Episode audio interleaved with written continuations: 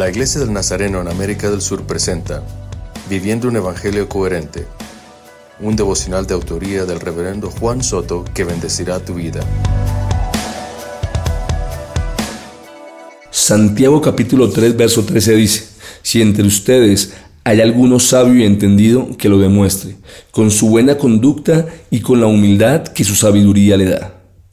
Nuestro Señor Jesús dijo que estamos en este mundo, pero no somos del mundo. Vivimos en un mundo lleno de contradicciones y apariencias, donde la coherencia no es habitual, donde se hace más énfasis en la forma que en la esencia, donde se valoran más los talentos que la buena conducta, donde se manifiesta más la soberbia que la humildad.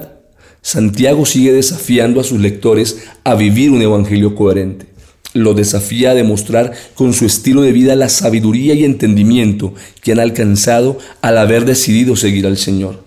Nuestros hechos son el método más eficaz para demostrar nuestra fe, nuestra sabiduría y conocimiento de la verdad. La manera más eficaz de predicar el Evangelio, de hacer discípulos semejantes a Cristo en medio de esta generación, es a través de un estilo de vida que manifieste la conducta y la humildad de Jesucristo.